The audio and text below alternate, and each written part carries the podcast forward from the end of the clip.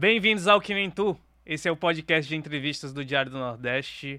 Vai pegando teu café, vai pegando teu cuscuz pra gente acompanhar essa conversa. E se você tá estranhando porque não tem Karine Zaranza hoje aqui, é porque Karine Zaranza está de férias. Bem merecidas férias, apesar de deixarmos todos nós tristes aqui pela ausência dela nesse período. Mas a gente não podia perder de jeito nenhum a oportunidade desse convidado passando por Fortaleza nesse momento e a gente não fazer um episódio com ele.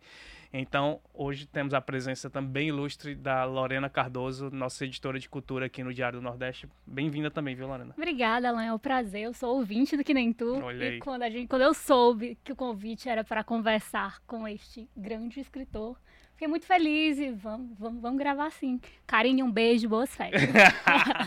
Lorena, e quem é o nosso convidado hoje? o nosso convidado, ele é geógrafo, é mestre, doutor, ele é servidor do INCRA. E depois de todo um percurso, né, é, acadêmico e, e, e nas ruas, no campo, é, ele começou a escrever, ele se lançou na carreira de escritor e veio aí o Torto Arado, este grande sucesso, e ele figura aí entre os mais vendidos, entre os mais lidos. É Itamar Vieira Júnior. Obrigado, Itamar, pela, pela presença e ter topado o convite nessa correria que tá a tua vida, né? Nesse Sim, lançamento de sim, Salvar o Fogo. Mas era importante também participar, né? Estando aqui em Fortaleza. Fiquei muito contente com o convite. A gente, eu já, já queria, queria voltar para as origens. Itamar tá aqui Sim. lançando Salvar o Fogo e é, são, são dois livros, né, de, de um universo que fala muito das origens. E indo para sua origem, Itamar Vieira Júnior, Uhum. além do nome do seu pai, que a gente, que a gente percebe, é, além desse sufixo de mar que traz o seu nome, o que mais o seu nome fala das suas origens? Ah, fala de muita coisa, né? Eu sou nordestino. Nasci na Bahia. É engraçado porque ao longo da vida eu também morei em outros lugares, mas sempre no Nordeste. Eu morei em Jaboatão, em Pernambuco, por três anos. Morei em São Luís do Maranhão por três anos também. É, eu conheço todos os estados do, do Nordeste. ah, sempre que eu tenho oportunidade, tenho viajo, ou seja, eu, eu, eu estou em casa, né? Quando eu estou no Nordeste, eu estou em casa. Eu até brinquei.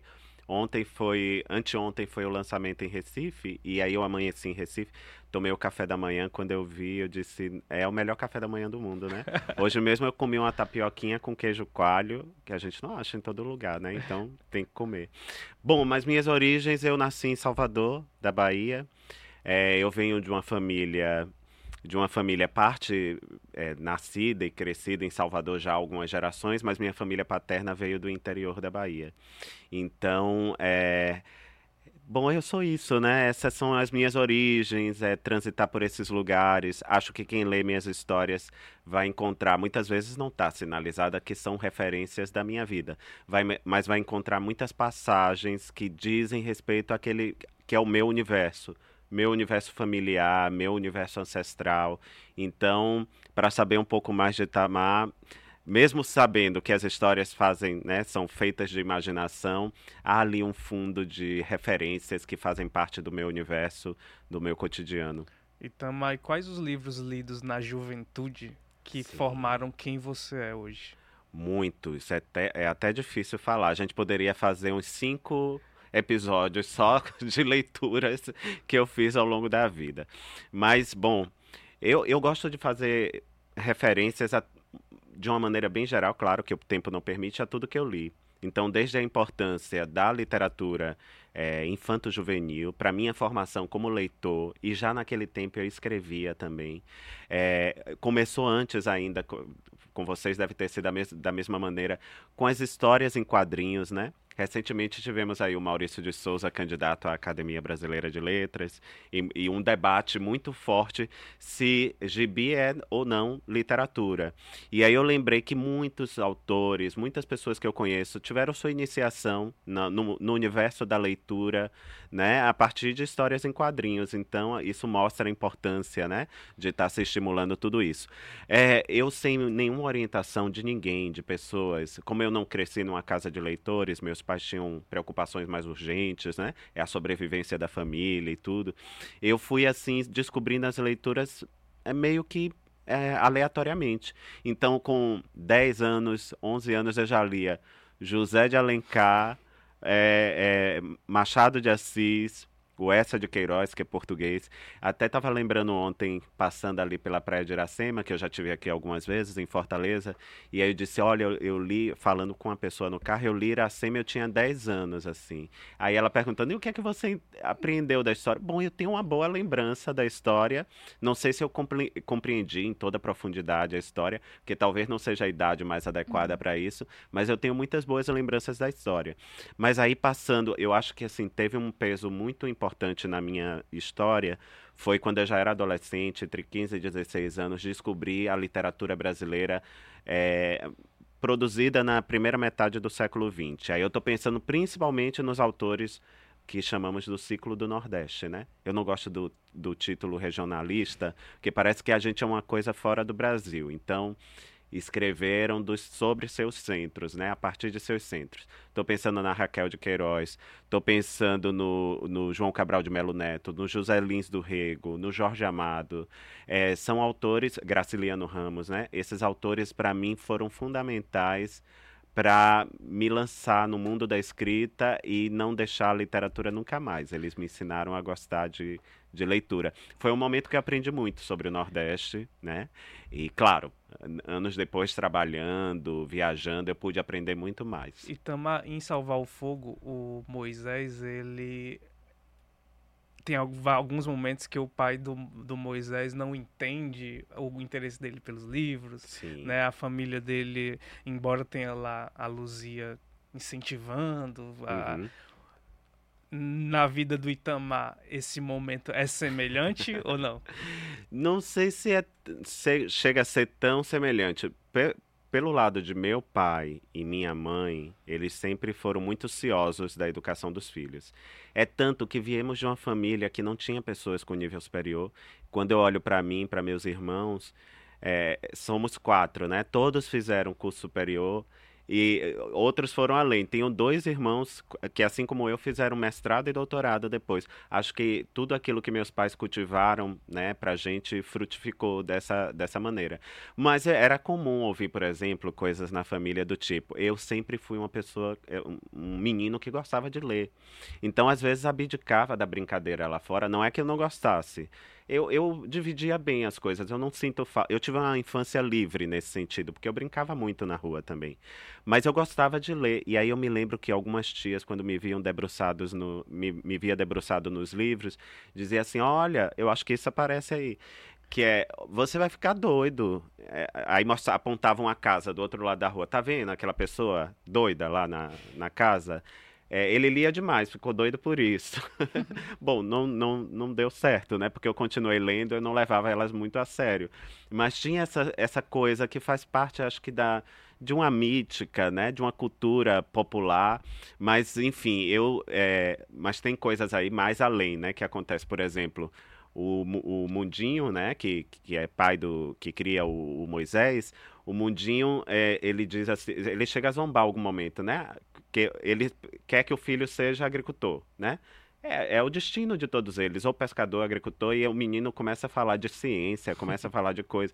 E aí ele começa a zombar, esse daí vai ser doutor, esse daí vai ser doutor, como se fosse um, uma coisa, né? Uma coisa que não. Enfim. Muito fora um da curva. Né? né? Fora da curva. Um descrédito, porque naquele meio as pessoas não prosperavam, né? Então ele tinha essas coisas, mas comigo aconteceu, mas foi um pouquinho diferente, foi como eu contei, assim, algumas coisas nesse sentido. É engraçado que quando você fala desses personagens e você se referencia nisso, a gente se, re se reconhece muito. Eu acho que não sei se como nordestinos a gente vê esses personagens. A gente estava conversando sobre isso dos dois livros uhum. e aqui na redação, quando a gente soube que você estava aqui e tal, é, e todo mundo tinha uma história de alguém que parece com a Luzia, de alguém que. Muito semelhante, assim, ah, muito próximo, uhum. embora com histórias e características Sim. diferentes, mas essa, essa mítica, esses, esses personagens míticos. E como é para você? Você vai misturando de quem você conheceu? Sim, eu acho. Bom, primeiro que eu sou. Literatura é feita de memória, observação e imaginação. Eu sempre acho que são os três pilares da literatura. Memória, porque a gente acumula uma memória de uma vida, né? Tudo que a gente experimentou, viveu. Então, se a gente vai relatar o sofrimento ou a alegria de uma personagem, a gente costuma recorrer aos nossos sentimentos para levar referências ou de pessoas que a gente conhece, né? De como foi aquele sofrimento. É observação é essa capacidade de observar o mundo à sua volta, né? Acho que hoje em dia nós estamos cada vez mais distraídos, porque a gente é, tem muitas distrações, né? Internet, celular na mão. Mas no fundo a gente também está observando lá. Quando a gente passa numa rede social, a gente está observando a vida do outro, né? E na vida, na rua, nos lugares, a gente também está observando. Então essa capacidade de observar, de encontrar personagens no meio das pessoas, né? Da, né? da multidão, esse interesse pelo que é humano ajuda muito também. E por último, a imaginação que é essa capacidade de juntar fios, né, juntar pessoas, personagens e a partir dali tecer uma trama que vai ser um romance, que vai ser um, uma narrativa curta, um conto, né? É, há muitas referências nessas personagens que partem do meu universo pessoal, pode ser o universo familiar, é, pode ser o universo da comunidade, de amigos, né, daquelas pessoas mais próximas, mas pode ser também de pessoas que eu encontrei ao longo da vida, pelos lugares que eu andei, que eu caminhei. É, há muitas referências. Acho que nenhum, é, nenhum escritor, de fato, que se debruça sobre a literatura é, não utilize é, essa maneira de se relacionar com, com sua capacidade criativa, né, com seu ímpeto de criação, todos em, em alguma medida se espelham na vida. Tem um, um livro do, de um crítico norte-americano, James Wood, que o título é A Coisa Mais Próxima da Vida. E ah, é mais ou menos isso, ele fala de literatura nesse livro, né? Quando a gente escreve, mesmo com um universo que muitas vezes contém imaginação, cenas oníricas, né? Cenas mágicas, ainda assim a gente está tentando aproximar tudo aquilo da vida. Porque é isso que captura o leitor, né? Você levar ela para um lugar que pode ser de estranhamento, porque está lendo ali sobre pessoas novas, às vezes não faz parte de seu mundo, mas naquele estranho, naquele que é estranho, né, naquilo que não é, ele vai encontrar familiar, o familiar também. Então, nossa, a Belonise é tão diferente de mim, mas ela quando sofre é como eu. A Luzia é tão diferente de mim, mas quando ela tá brava, ela é como eu. Então, é, eu acho que a literatura é feita disso, desse, dessa dança, é, desse baile entre o estranhamento e o familiar. É uma dança, né? É um tango. Não, vamos falar de Nordeste, é um, é um chachado, né?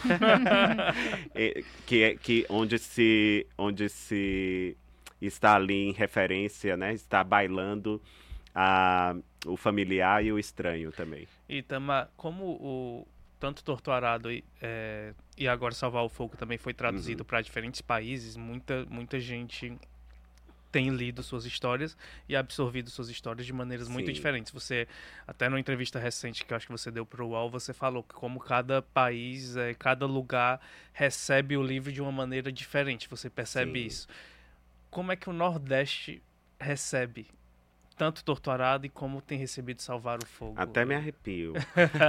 Porque parece que essa história. É, bom, é, nós que somos do Nordeste, né? Que nascemos e crescemos e nos criamos aqui. É, tem um universo muito referencial, né, que fala das nossas, da nossa formação, das nossas dores, das nossas lutas. Quem não se emociona ouvindo Asa Branca, por exemplo, né? É, e, bom, eu não podia escrever sobre outro lugar, não podia escrever nada diferente, mas eu, eu percebo dos leitores que quando eles leem essa história, eles estão adentrando as próprias histórias, né? Claro, leitores de muitos lugares, como você disse, têm, têm lido essa história, têm feito boas, boas referências. No Brasil, que é um país de extensão continental, né? Hum. A gente tem diversas regiões, né? Culturas convivendo junto. As pessoas têm, é, também sentem a mesma coisa, mas quando são os leitores do Nordeste, a sensação é de que eles estão num terreno ainda que seja novo, eles não sabem o que vai acontecer com a história, mas é um terreno absolutamente familiar. Eles estão encontrando referências de vida, de família, de histórias, de trajetórias. E eh, eles falam com muita emoção, sabe? Com muita com muita energia, assim, com muita emoção mesmo. Eu, eu sinto. É, é como se eu tivesse me vendo no espelho escrevendo essas histórias. Porque enquanto eu escrevia, eu também estava carregado de muita emoção. Claro, a gente se envolve com o universo, a gente se envolve com a história, a gente, a gente é, sofre com as personagens em, no, durante o processo de escrita.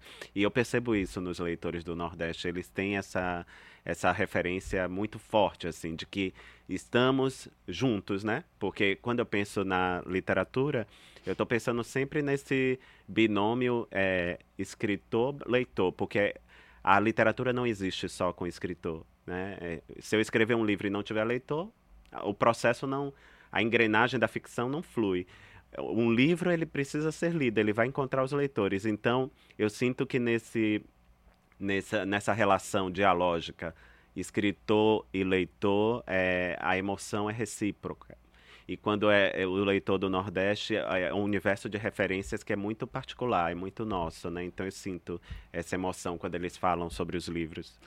Você está tendo uma oportunidade no lançamento de Salvar o Fogo, de fazer, a gente brincou, uma turnê quase Sim. musical, que a gente vê quando, quando estão lançando algum disco, é muito, é muito bom ver sim, que estão sim. fazendo essa, essa, esses encontros pelo Brasil inteiro. E nesses encontros com o público, com os leitores, você recebe alguma coisa muito diferente do que o que foi pensado do personagem, porque as pessoas se apropriam sim, dos personagens, né? Sim recebo assim muitas muita coisa muito é tão interessante eu gosto dessa conversa desse diálogo com os leitores eles me perguntam muita coisa sobre a história por exemplo tem uma que é mais recorrente é, em Torto Arado eles me perguntam e a a Belonise e a Maria Cabocla, o que é que existia entre elas? Eu pergunto, eu devolvo a pergunta, o que é que vocês acham que existia? Aí eles me respondem. E aí eu digo, eu não tenho a resposta. Muitas vezes nós não temos a resposta, nós que escrevemos. E, mas me, me interessa escutar o que é que os leitores estão interpretando de tudo isso, né? E é de fato, isso é muito. É perceber que isso. É, que essa relação autor-leitor, ela se complementa. Então, é, nesses lugares eu recebo. Bom, eu, eu chego com a mala vazia e volto para casa com a mala cheia, em todos os sentidos, no, no literal e no metafórico. Porque minha, eu ganho muito presente, ah. né? Ganho biscoito, ganho livro, ganho tudo que você imaginar, eu ganho. E, e também eh, minha bagagem é, é, pessoal, né? Eu falo, tô falando do meu corpo, da minha consciência, da minha história.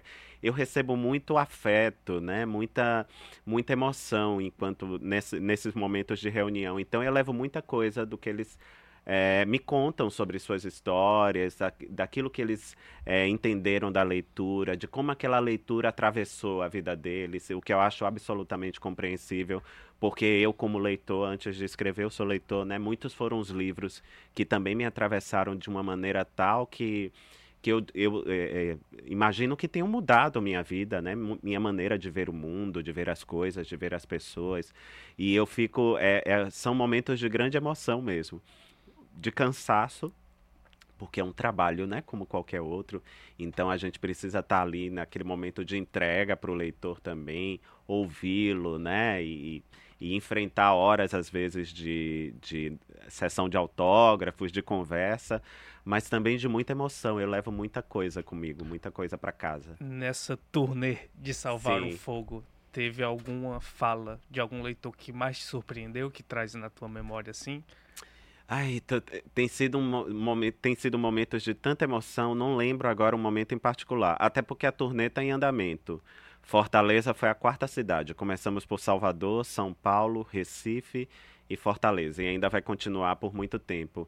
Bom, mas alguns, muitos já chegaram com o livro lido, né? Outros ainda não leram o livro. Está é, sendo entregue, né? Né? sendo Porque entregue tá... na hora, estão adquirindo, aí eu assino.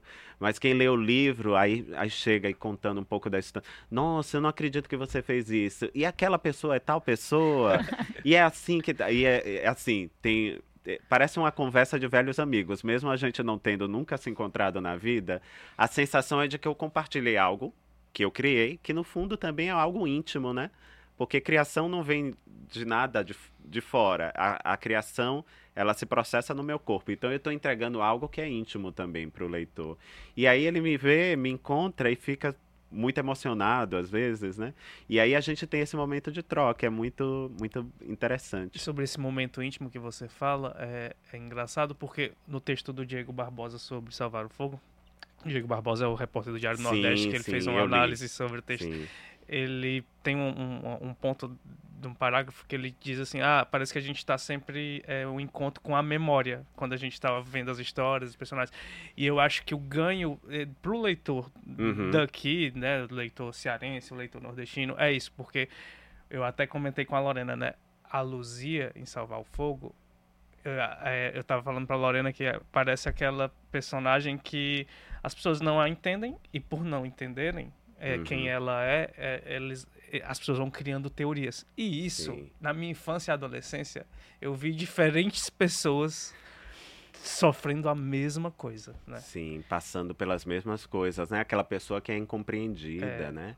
Bom, e eu, eh, nós que crescemos no Nordeste, acho que tem uma, um lado da eh, um lado da nossa formação, da nossa história, que envolve uma áurea sempre uma aura sempre mística, né? É, eu sempre brinco, é, tudo que não tinha explicação, por incompreensão das pessoas que me explicavam, né, quando eu era criança, sempre se acreditava ao místico, ao mágico, né? Era Deus, eram os santos, era eram os espíritos, né? Eram essas pessoas que guardavam a explicação daquilo que não podia ser explicado no, no cotidiano. E eh, recentemente eu li, eh, demorei para ler, mas quando eu li eu fiquei fascinado. Eu li a, a biografia do Padre Cícero, do Lira Lira. Neto, né?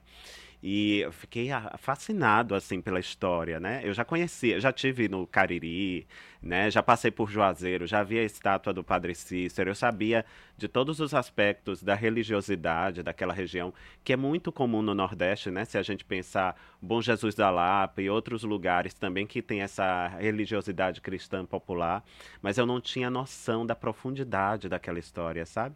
E é uma história que não é explicada apenas pela religião católica, é uma história que tem um lado mágico, um lado místico, que muitas vezes as pessoas não compreendem, né? E eles foram acusados de várias coisas, inclusive, né? Foram é, é, eles foram excomungados da igreja, né? A igreja não Até sai da atendia própria religião, né? né? Uma história que começa dentro que de uma começa religião dentro da ela... religião, mas que fala muito desse modo de viver do Nordeste, né? Desse, dessa religiosidade. É como se o nosso mundo ele fosse feito, né? Ele fosse composto daquela, da, daquilo que a gente vê no cotidiano, mas também há, um- há uma coisa que transcende tudo isso e que muitas vezes não é explicado ou é explicado de uma maneira mágica. É, eu, eu sinto, a Luzia é isso, né? A Luzia ela guarda consigo a chave de uma existência, né? A chave de muitas coisas, mas ela é incompreendida pela comunidade. É aquela religião que um pouco oprime aquela comunidade também e os divide, porque aqueles que não que foi mais ou menos o que aconteceu no, no Juazeiro, Sim. né? É, quem, não, quem não segue estritamente o que está estabelecido no cânone religioso é, não, não se enquadra na religião. Tudo aquilo que não está ali pode ser visto como perigo, né? Algo. E as pessoas não têm essa compreensão, enfim. E por aqui, é, com a Luzia não é diferente, mas ela acho que ela guarda consigo um pouco dessa existência mística que o nordestino sempre tem. Eu estou imaginando aqui Antônio Conselheiro, Uhum. né? Eu estou imaginando Estou imaginando em tantos personagens importantes do Nordeste, né, que guardam um pouco essa aura, né, essa aura mística e que muitas vezes não é não é explicada mesmo, né? É engraçado que eu não tinha feito essa, essa relação com, com o padre Cícero, embora, Sim, enfim, o sim. livro fale de, de um mosteiro, fa- situe, né? Sim, verdade. E tem todas essa, essa- essas relações aí de memórias Sim, compartilhadas. Agora, Padre Cícero era um, um personagem bem complexo, né, e muito corajoso, porque ele não ele não se curva em nenhum momento, ele vai até o fim, né? E é interessantíssimo, porque todos os detratores dele morrem, morrem antes dele, né? Vão caindo em desgraça. E ele até hoje é celebrado, é cultuado, né? As pessoas lembram com quem não lembra do Padim Cisso, né? Com tanta com tanta com tanto fervor, né? Com tanta eh, devoção, né? Dele. Itamar, com Torto Arado você atingiu um, um status que é muito raro um escritor atingir, É, quando eu digo é status de celebridade mesmo, né? Porque porque como o livro estourou e muita gente leu e, e, e houve um envolvimento e um impacto muito grande, é, as pessoas também começaram a, a, a, tratar o escritor como uma grande celebridade. E isso no Brasil é muito raro, é, é bem comum. É, é, é, como foi que você lidou com esse muito mal o tempo todo. Primeiro que eu sempre fui uma pessoa muito quieta, muito discreta, não, de não gostar de holofotes, né? Não, não, não, necessitava, aprendi a viver sem isso, né? Não, não fazia parte da minha vida. O aluno, parece até que eu sou a, era o aluno da, da sala que estava sempre fazendo intervenção com o professor. Muito pelo contrário, eu sentava lá no cantinho, lá atrás, porque eu tinha, tinha até vergonha de falar. Né? Então, para mim foi uma mudança muito radical de vida, né? Eu sempre tive vergonha de falar em público, de me expressar em público. Olhando assim pode parecer que não. Mas eu acho que eu me acostumei. Sabe uma coisa que você repete tantas vezes, você uhum. termina se acostumando?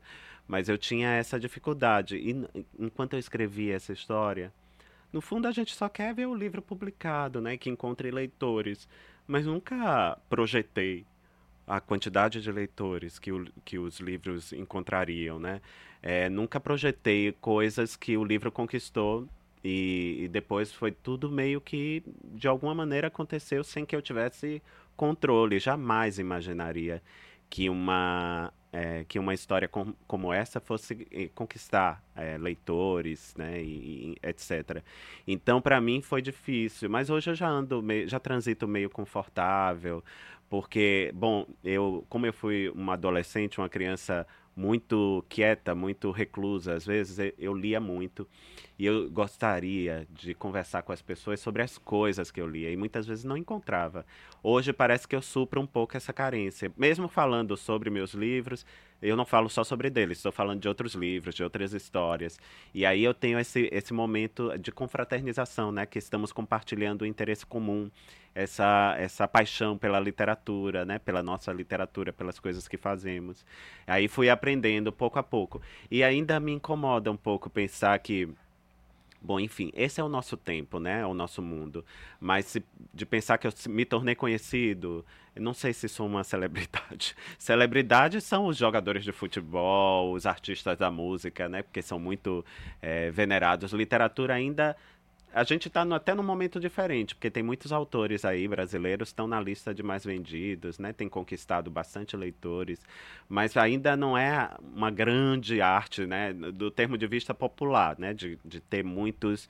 É, gostaria até que fosse, porque para mim, quanto mais um país lê, mais chances ele tem de ser um lugar diferente, né? Um lugar mais humano, um lugar é, mais justo, né? Porque quando a gente lê uma história como essa ou como outras histórias, a gente no fundo está se colocando no lugar das personagens, entendendo suas vidas. A gente está exercendo alteridade, que é o que a gente precisa muito hoje em dia, né? Se colocar no lugar do outro para não julgar, apenas para entendê-lo, porque esse, isso é, é uma premissa importante num país tão uh, multiétnico, multicultural como o Brasil, é, precisamos compreender o outro para conseguir conviver né, juntos. Então eu fico imaginando que é, para mim ainda é um lugar desconfortável, mas vou levando. É tudo pela literatura, tudo pelos leitores, né? Tudo Você... pelas histórias que eu vou escrever. Além da, além da troca sobre os universos e de encontrar pessoas aí que trocam figurinhas, né? Porque de alguma forma, quando a gente lê um, um livro, a gente mergulha naquilo e uhum. vive aquelas histórias, né? Mas você sente uma cobrança por rede social, por se mostrar mais, mostrar mais outro lado que não seja do escritor? Ah, tem sim, tem todo tipo de cobrança, né? Tem todo tipo de cobrança. Primeiro, uma, eu não me esqueço, o Frei Beto me disse assim Olha, se preserve, tenha cuidado. Ele é uma pessoa muito querida, né, Frei Beto? É, vão te perguntar até sobre o sexo das pulgas. Porque você vai ter que dar opinião sobre tudo. E aí eu, eu entendi, compreendi muito bem a preocupação dele, né? Que a gente deve preservar um pouco nossa, nossa vida, nossa intimidade, é, algumas coisas que a gente pensa, porque a nossa vida fica sob escrutínio ali é, para o bem e para o mal, né? Isso acontece. E na, nas redes sociais, ao mesmo tempo que ela deu visibilidade às, às, histórias, né? Eu encontrei muitos clubes de leitores lendo os livros, passei a ter contato com os leitores a a partir das redes. No passado, os escritores faziam isso com as cartinhas uhum. que chegavam, né? E eles respondiam. Mas tem um tempo muito né? diferente, né? É um né, tempo do... muito diferente. O nosso tempo é um tempo mais acelerado. Então, as redes sociais é uma maneira de você manter contato com os leitores. Mas tem de tudo. Tem.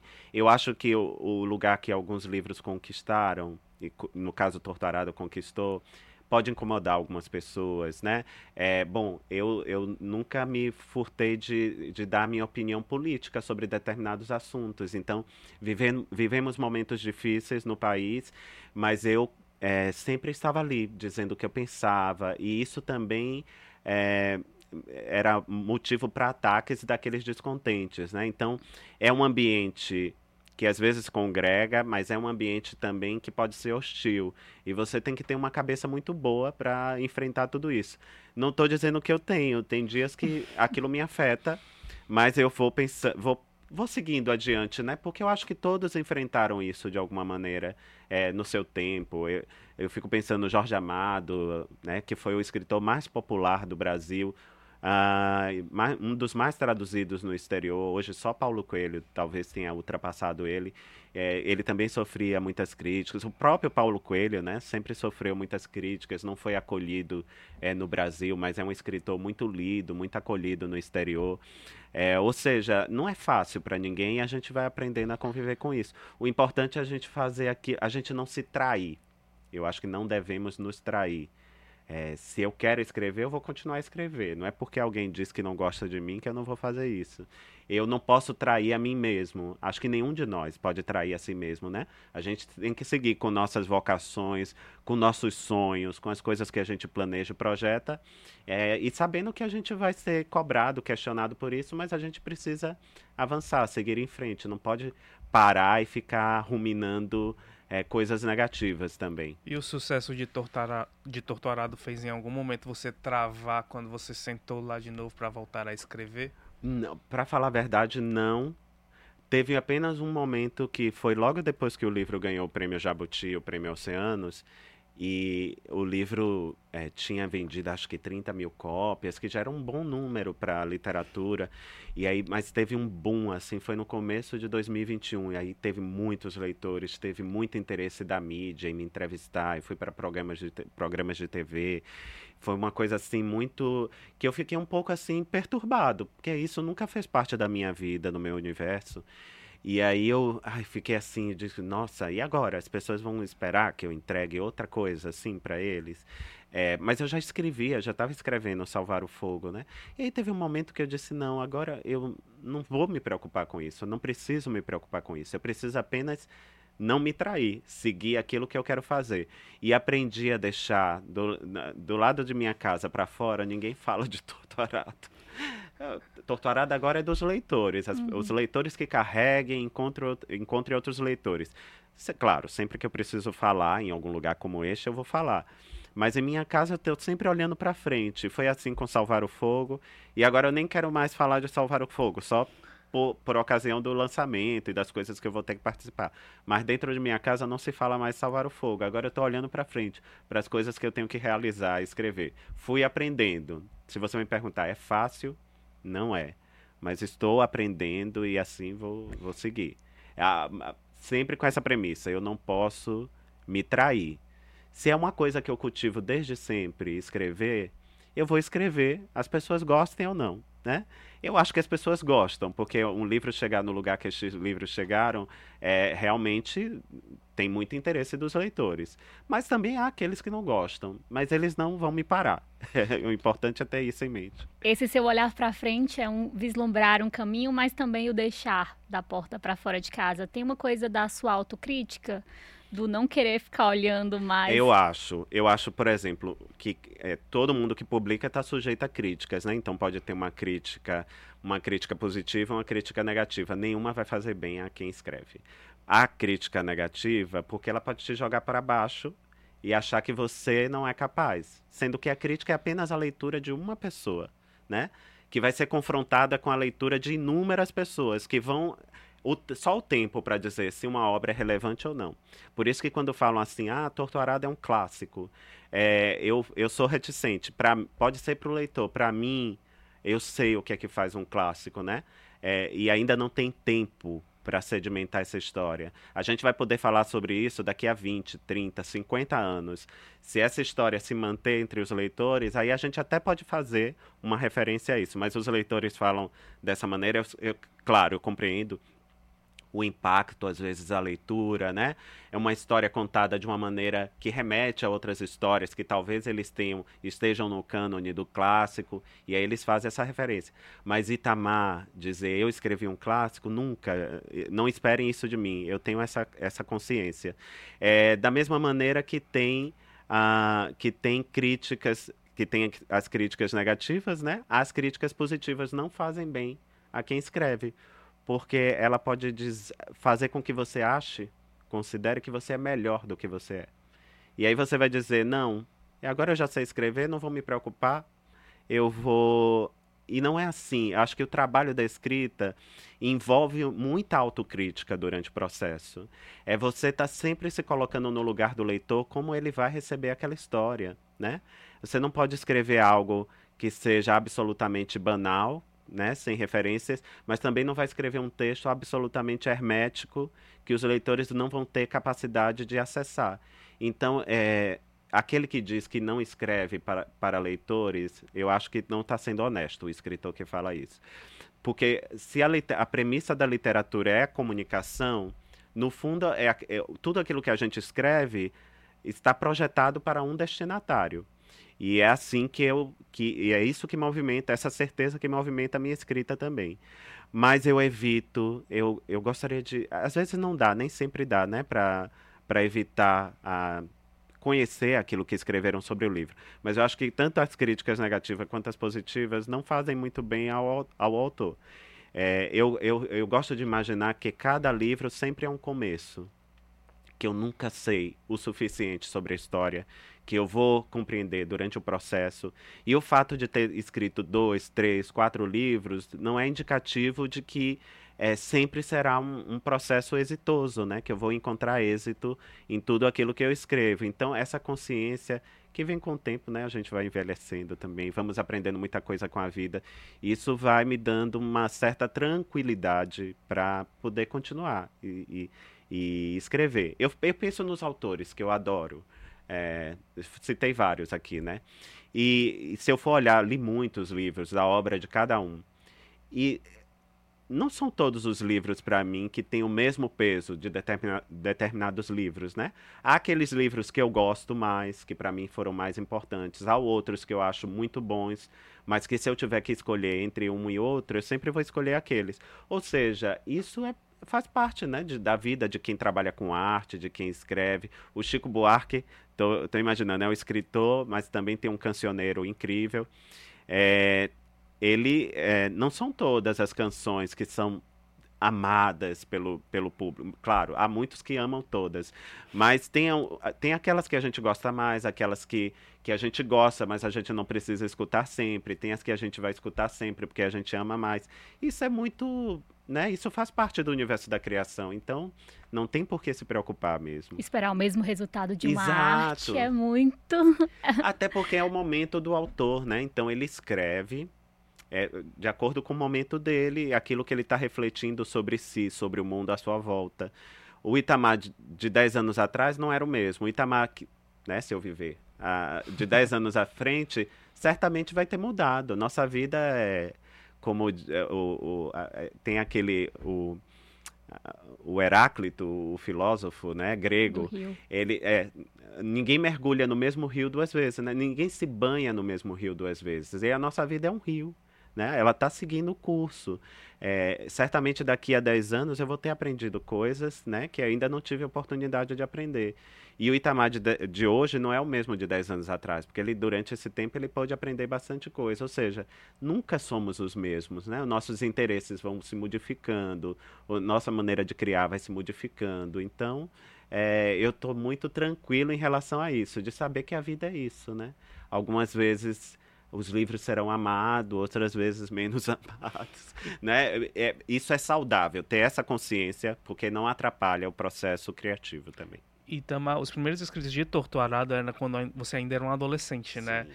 E assim, você retoma a escrita muito tempo depois, Sim. assim como Salvar o Fogo também você continua escrevendo Sim. muito tempo depois.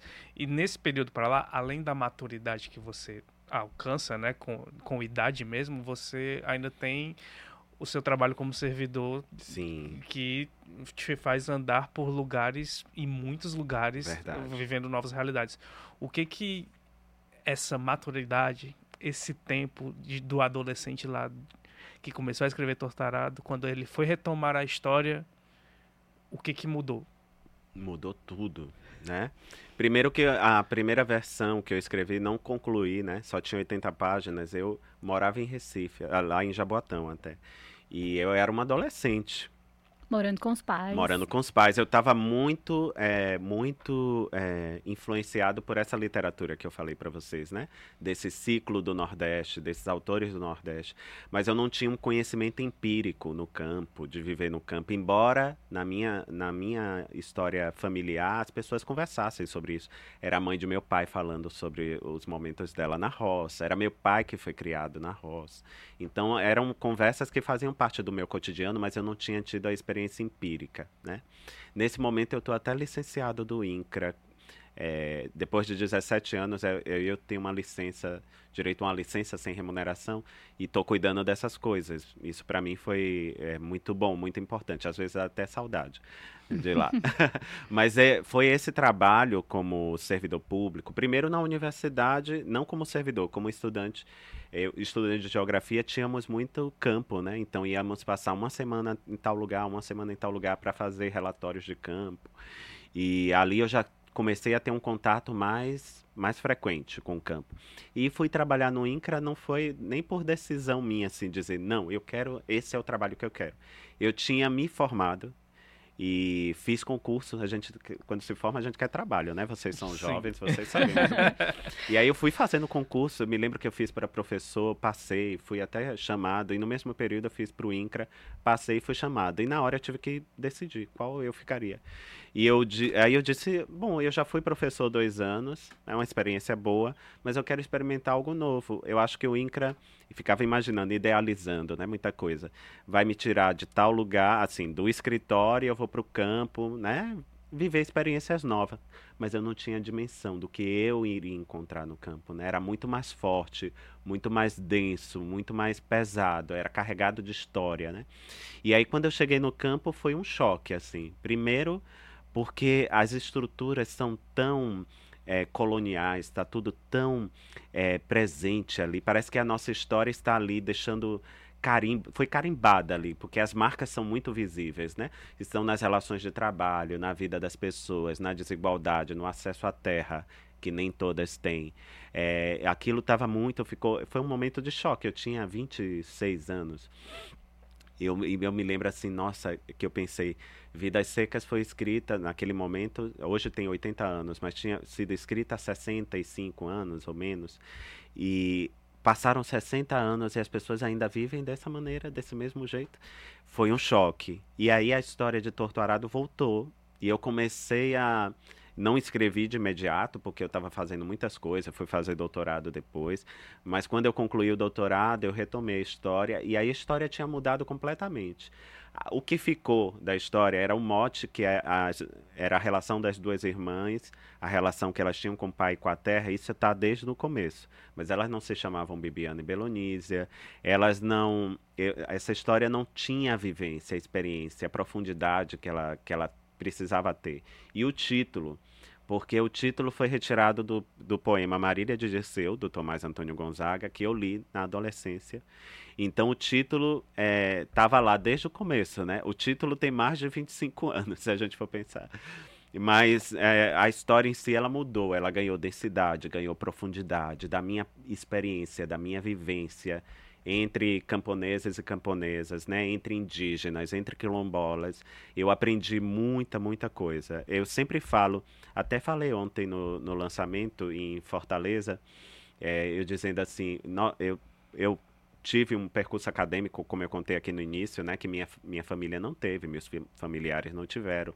Muito pela. Meus pais eram muito cuidadosos com a educação dos filhos, né, queriam que os filhos de fato mudassem sua história, sua trajetória a partir da educação. Mas eu, eu sempre digo assim: aprendi muita coisa nas universidades, na academia, a gente deve valorizar, sempre defender mas eu aprendi muita coisa entre as pessoas. Parece até demagogia, mas não é. Eu aprendi coisas profundas com as pessoas com que eu convivi, sabe? Muita coisa de suas vidas, de sua história, que falando de si, eles estavam falando do, do meu país, estavam falando da formação do meu país, estavam falando da história da minha família. Então, isso foi um aprendizado único, maravilhoso, né? Que, que transformou minha visão de mundo, minha visão das coisas. E tudo isso adentra aquilo que eu escrevo, né? Então, está é, permeado de tudo aquilo que eu pude aprender foi uma experiência única, né? E que me transformou de fato. Por mais que estejam nos rincões do país, as personagens que estão no seu livro, elas têm falas muito políticas. Sim, Elas sim. têm falas que são do, estão no cotidiano dela, não é uma coisa sim, militante para uma postagem de rede social. Exatamente. Mas são políticas, não são sim. acadêmicas, mas são de vivência, assim. Sim. Foi desse seu encontro com Com certeza. Com essas pessoas? É a política da existência e sobrevivência, né? Que as pessoas precisam fazer a todo momento nesses lugares. Então eu vi muitas, eu vi florescer de lideranças em, em lugares onde as pessoas estavam oprimidas. Muitas vezes eles despertam para esse sentimento político quando eles são confrontados com aquilo, com, a, com situações extremas, né? Uma comunidade que vai ser despejada da fazenda e não tem para onde ir. E aí é, eles olham para todos os lados, procuram o Estado e o Estado às vezes está ausente. O que é que você vai fazer? Você vai deixar a comunidade? Você vai e vai para onde? Vai viver errante? Ou você vai se deixar deitar no chão e impedir que os tratores passem derrubando as casas? O, fato de deitar no chão já é um ato político, né? um ato político importante. E eu vi o florescer de muitas lideranças políticas né? nesse contexto de, de violência, nesse contexto de conflitos fundiários. Isso faz parte da vida das pessoas. Eu, às vezes, algumas pessoas fazem uma crítica assim em relação a tortura. Ah, tem uma palavra. Elas falam como se estivesse no sindicato. Mas falam como se estivesse no sindicato. Quem está dizendo isso desconhece o Brasil, desconhece essas pessoas. Porque é assim, eles vão aprendendo, sabe como? Ele sabe da comunidade tal que conseguiu alguma coisa e mas foi por, através do movimento social. Eles sabem pelo sindicato que eles começam a frequentar, que chega lá na comunidade e aí eles começam o discurso político faz parte das, das associações de base, né? Então eles vão introjetando, internalizando isso.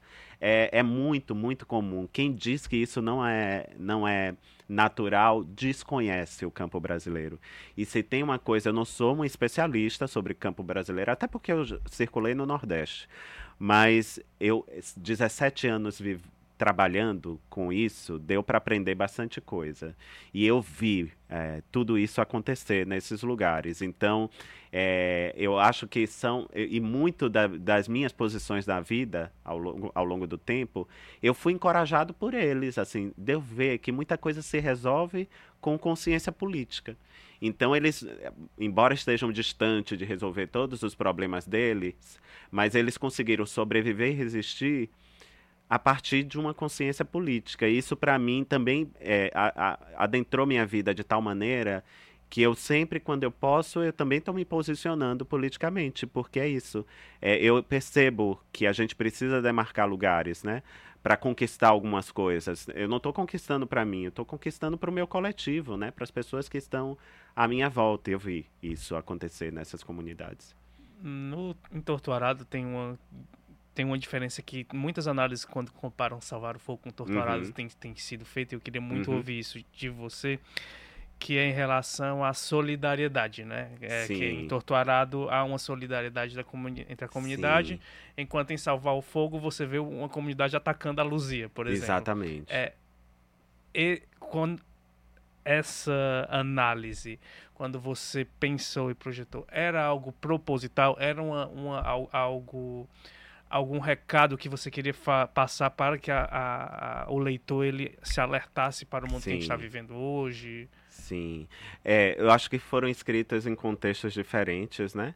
Hoje vivemos numa sociedade dividida, né? Uma sociedade cada vez mais polarizada. É, acho que também o perfil das comunidades, o que elas estão vivendo. Por exemplo, Torto Arado eram trabalhadores sem terra que confluíram ao longo de décadas para aquela fazenda e ali formaram uma comunidade.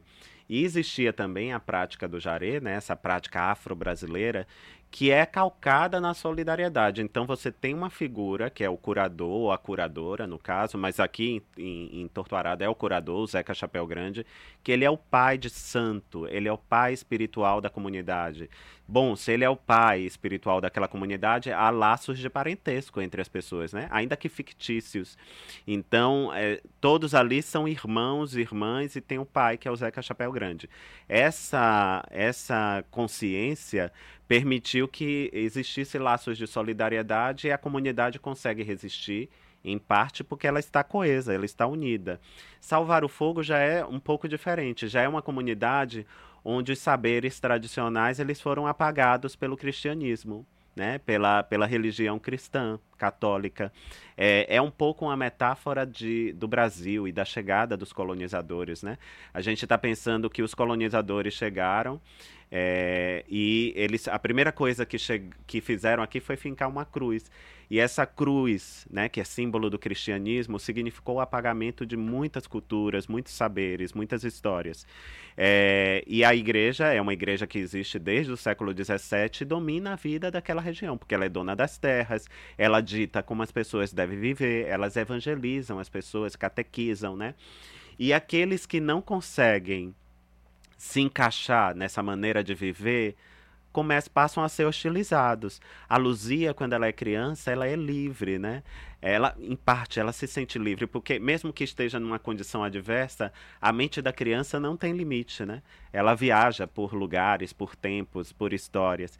E aos poucos, aquela liberdade que talvez ela tinha, algum conhecimento é, ancestral que naturalmente a encontrou, aquilo começa a ser visto pela comunidade como bruxaria, como feitiçaria.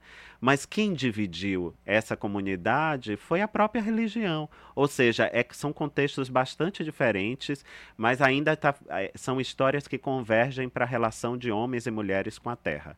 Então, é, na mesma medida que uma comunidade pode ser a força de um lugar, né, de uma sociedade, uma comunidade pode ser um lugar de hostilidade, não, não consciente porque ela quer, mas porque ela foi dividida, né, pelas, pela, pelas instituições. A instituição aqui, no caso, é a igreja. Se a gente pensar no Brasil politicamente, né, nos últimos anos, nem vou falar do nosso passado, que aí a gente faria vários videocasts aqui para falar, mas vamos pensar nos, nos últimos anos e no peso que as religiões tiveram, por exemplo, tem em, nas instituições, no Congresso Nacional, né, na vida pública. É muito do debate que se estabelece para alguns direitos, direitos humanos, direito das pessoas, é, muitas vezes é barrado e atravessado porque não, as religiões não aceitam que o Brasil seja um estado laico, né, onde as pessoas possam é, é, professar a fé que quiser, mas aqueles que não quiserem também têm o direito à vida, têm, né, têm o direito às suas trajetórias, às suas histórias. Então, isso é, de fato reflete um pouco né, o que é nosso país eu, eu, eu escrevo, mas a gente não escreve com uma consciência muito, é, muito definida. A gente só consegue ter consciência sobre a história quando ela está concluída, quando já lemos algumas vezes, quando a gente começa a falar sobre ela. Mas é, é muito sintomático que essa história esteja, seja publicada justamente em 2023 é um país é, que passou um processo né, de polarização, de divisão, é um é, aqui é uma comunidade que também tem hostilidade, que ela não está coesa, né? Que ali há as pessoas que não são benquistas e não é só a Luzia. Tem a, a, tem a Zoraide, que é outra personagem que aparece ao longo da história, que ela também é tida como uma mulher da vida, né? Uma mulher. Ninguém sabe realmente o que ela é, mas as pessoas estigmatizam ela a partir do, da moral e do cânone cristão, católico.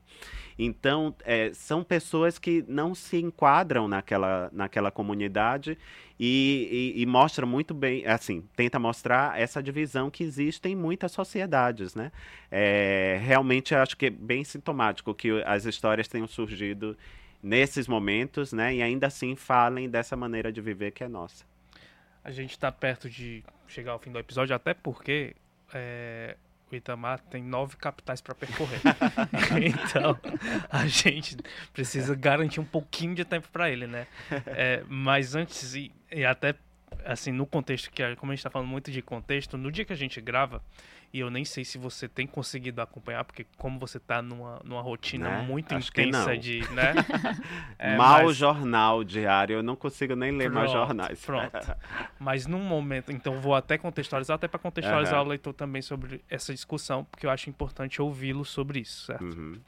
É, no momento em que a gente grava, é, a, o Congresso Nacional está formando uma CPMI, uhum. é, que estão chamados de CPI do MST. Uhum. É, e hoje, dentro da formação dos integrantes da CPI do MST, tem um ponto que é, a, a, maioria dos integrantes anunciados até agora para o CPI uhum. tem em seu discurso discursos de criminalização do movimento. Sim. É, e como você, especialista é, e, e, e, e, que escreve muito sobre essa luta pelo direito à terra, uhum.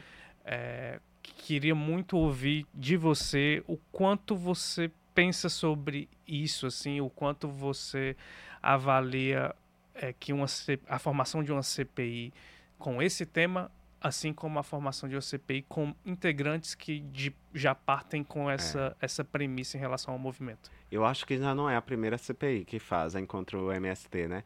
Muda o contexto político, muda o governo, e aí é uma maneira de se atingir o governo que está. É, é, no, né, nesse lugar que foi eleito democraticamente, muitas vezes é, é, a maneira de se atingir. O que eu posso dizer sobre isso? Então, eu já vejo com ceticismo esse desejo de CPI, porque vai e volta, vem. Eu mesmo, já trabalhando no INCRA, já teve CPI de, se eu não me engano, de regularização de territórios quilombolas, e eu via o movimento no Congresso para criminalizar a política de regularização de, de territórios quilombolas, né? Para mim é tu, não, eu não, não vou cair nesse discurso é, maniqueísta, mas a gente vai imaginar que o Congresso, é, não sei se um terço, se eu não me engano, do Congresso Nacional é formado por ruralistas, né? São grandes latifundiários. O Brasil é um país de privilégios, né? Onde as pessoas privilegiadas elas não é, muitas vezes elas não aceitam perder determinados privilégios para mitigar ou para reduzir as desigualdades que existem no, no país, né? Essas, é, isso, que isso é uma fonte de muita coisa, é fonte de violência, é fonte de, é, de, de, de tanta coisa que atravessa o país e que é negativa também. Eu penso que todos os avanços, o, o movimento dos sem terra se eu não me engano, surgiu ali meados dos anos 80, mas muito antes do movimento dos sem terras, tivemos as ligas camponesas, tivemos a luta dos abolicionistas durante a escravidão, né? Todos eles queriam a reforma agrária, ou seja, é algo que, que atravessa a história do país e que existe há muito tempo. E eu penso que todos os avanços civilizatórios que nós tivemos enquanto sociedade, eu estou pensando no movimento sem terra, estou pensando no movimento das mulheres, estou pensando no movimento negro, foi muito demandado por essa organização. São pessoas que é, se associam, né, se encontram, se mobilizam é, em prol de uma causa. E, bom, se não tivesse o movimento do Sem Terra, talvez as injustiças no campo fossem ainda maiores.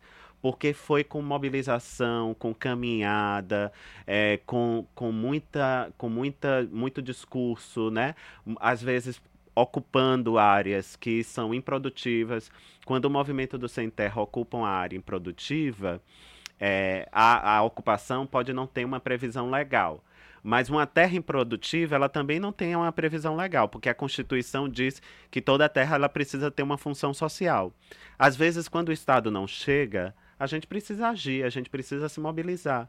E a gente tem que ver que numa sociedade democrática, essas movimentações, essas mobilizações, elas fazem parte do nosso cotidiano, né? Eu acho que todos os avanços civilizatórios que nós tivemos nos últimos 30 anos, foram em períodos democráticos, porque o Brasil teve eleições diretas para presidente ah, depois da ditadura só em 89.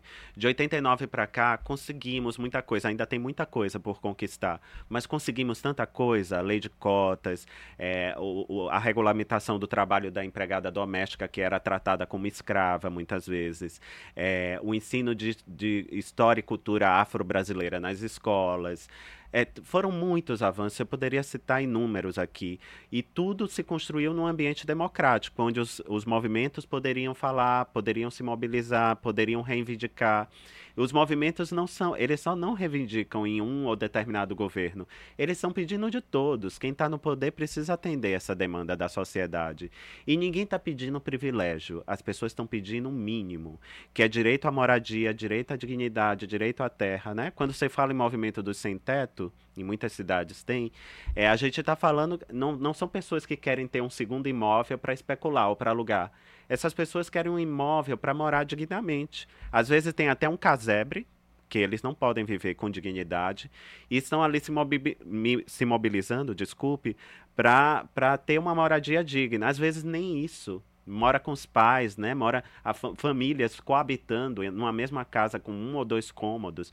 E aquelas pessoas precisam de casa. Ou seja, se o Estado não chega, o que, é que a gente vai fazer? Esperar envelhecer, morrer para chegar, a gente precisa fazer alguma coisa e a gente precisa agir. A melhor maneira de agir é se mobilizando, né, coletivamente para reivindicar aquilo que faz parte da dignidade humana. Quando se fala de terra, é, a gente está falando do direito mais elementar de qualquer ser humano, não é só no Brasil, não, é no mundo. Eu, você, eu e vocês estamos aqui é, a gente está aqui com o pé no chão. Você não sei, né? Que você falou que a cadeira está um pouquinho mais alta. Pessoa com 1,53 ela tem um pouco. De... Mas quando você, quando acabar, você vai botar o pé no chão. Você precisa de um chão para viver, para morar, para habitar, para existir. Quando a gente está falando de terra, o Brasil produz é, toneladas de, de grãos para exportação. Em 2021 fizeram uma contagem. Sabe quanto, quanta tonelada por habitante daria? 1,2 tonelada por habitante. É comida, ninguém passaria fome nesse país. Só que essa é, é soja, eucalipto, celulose, milho, cana de açúcar, a gente não, não faz parte da nossa dieta. A gente não vai comer isso todos os dias, né? Isso é, é exportado, serve para balança comercial. Se não fosse o pequeno e o médio agricultor, não teria feijão, arroz na nossa mesa, não teriam as coisas, os legumes, as verduras que a gente precisa comer. Ou seja, falar em distribuição de terra, falar em movimento sem terra, falar em reforma agrária, é falar em soberania alimentar. E a soberania alimentar não é só para quem não come, é para todos. Inclusive aqueles que comem jogam comida fora. Então é, é importantíssimo. Esse debate precisa ser levado a sério para a sociedade brasileira, né? É, no ambiente democrático tem que ter espaço para todos, tem que ter políticas públicas para todos. E a reforma agrária continua e vai continuar sendo uma política pública importante. E cabe ao governo executá-la. Mas se o governo não executa, cabe. A, a, gente vai esperar de braços cruzados? Não. A gente vai fazer passeata, a gente vai se mobilizar, a gente vai lá, vai exigir que aquela terra que está improdutiva ela seja desapropriada, seja revertida para reforma agrária, para que se cumpra a Constituição Federal. Não está pedindo nada que está fora da lei, a gente está pedindo o que está na lei. Cabe mais uma? Cabe mais uma. Fala. Só para encerrar, uhum. é, como escritor, o que, que você deseja para a cultura do Brasil? Ah, eu desejo as melhores coisas sempre, né? Eu vejo o Brasil é uma potência criativa, de, é, é, de, de, tanta, de tanta beleza, de tanta força, ainda pouco explorada. Nós, às vezes, valorizamos as coisas que vêm de fora, de outros lugares, né? E, em detrimento das coisas que já existem aqui. Mas a gente é um país multicultural, multiétnico, então tem uma diversidade histórica, é, cultural maravilhosa. E se a gente valorizar isso, eu acho que as pessoas em outros lugares vão passar a valorizar também. Eu tive no Japão recentemente, é, tem pouco menos de um mês que eu voltei, eu fui lançar Torturado lá. E adorei o país, é um país interessantíssimo, fiquei fascinado. Mas eu fiquei muito orgulhoso quando eu entrava nos lugares, às vezes num restaurante ou num ambiente é, outro, um bar, alguma coisa assim, que a primeira coisa que eu escutava era música brasileira. E eu descobri o quanto eles são apaixonados por música brasileira, principalmente bossa nova, música popular, né, brasileira. Ou seja, a nossa música, ela tem uma qualidade internacional, ela é apreciada lá no Oriente, do outro lado do mundo, né? Eles valorizam, eles amam a música brasileira. E isso me fez perceber, assim, já vem me fazendo perceber, porque eu tenho transitado por outros lugares, que nós temos uma potência criativa, né? Uma, uma potência de, é, pouco explorada, às vezes. Sabe por que pouco explorada? Porque as pessoas esperam que a gente faça por conta própria e a gente não consegue escoar nossa produção. Tem que ter políticas culturais para que as pessoas sejam incentivadas a criar, para que as pessoas façam bordadinho, para que as pessoas façam sua arte, suas coisas e que elas possam, enfim, é, falar sobre esse país a partir de sua criação. Então é preciso política pública também, né? Porque ninguém lá na, na comunidade ribeirinha da Amazônia vai fazer as pessoas conhecerem o que de belo elas produzem, as pessoas conhecerem, se não tiver incentivo, se não tiver recurso para que elas possam é, escoar aquilo que elas produzem, né? Sua arte, suas histórias, suas trajetórias. Ou seja, é, a gente precisa se apropriar disso. Há muita beleza, muita potência no Brasil. E precisa, pra, mas para que a gente possa, de fato, é, desenterrar toda essa história e essa beleza que muitas vezes está soterrada, a gente precisa de incentivo, precisamos de política pública, precisamos valorizar o que aqui, o que aqui nós encontramos.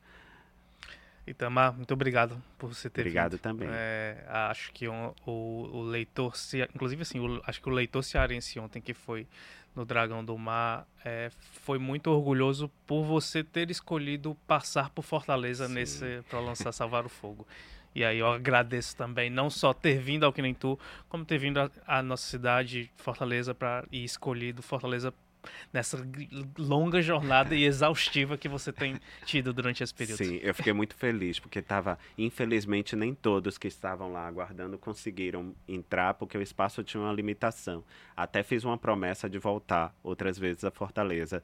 É, mas ali eu estava com entre irmãos, né? Porque é isso.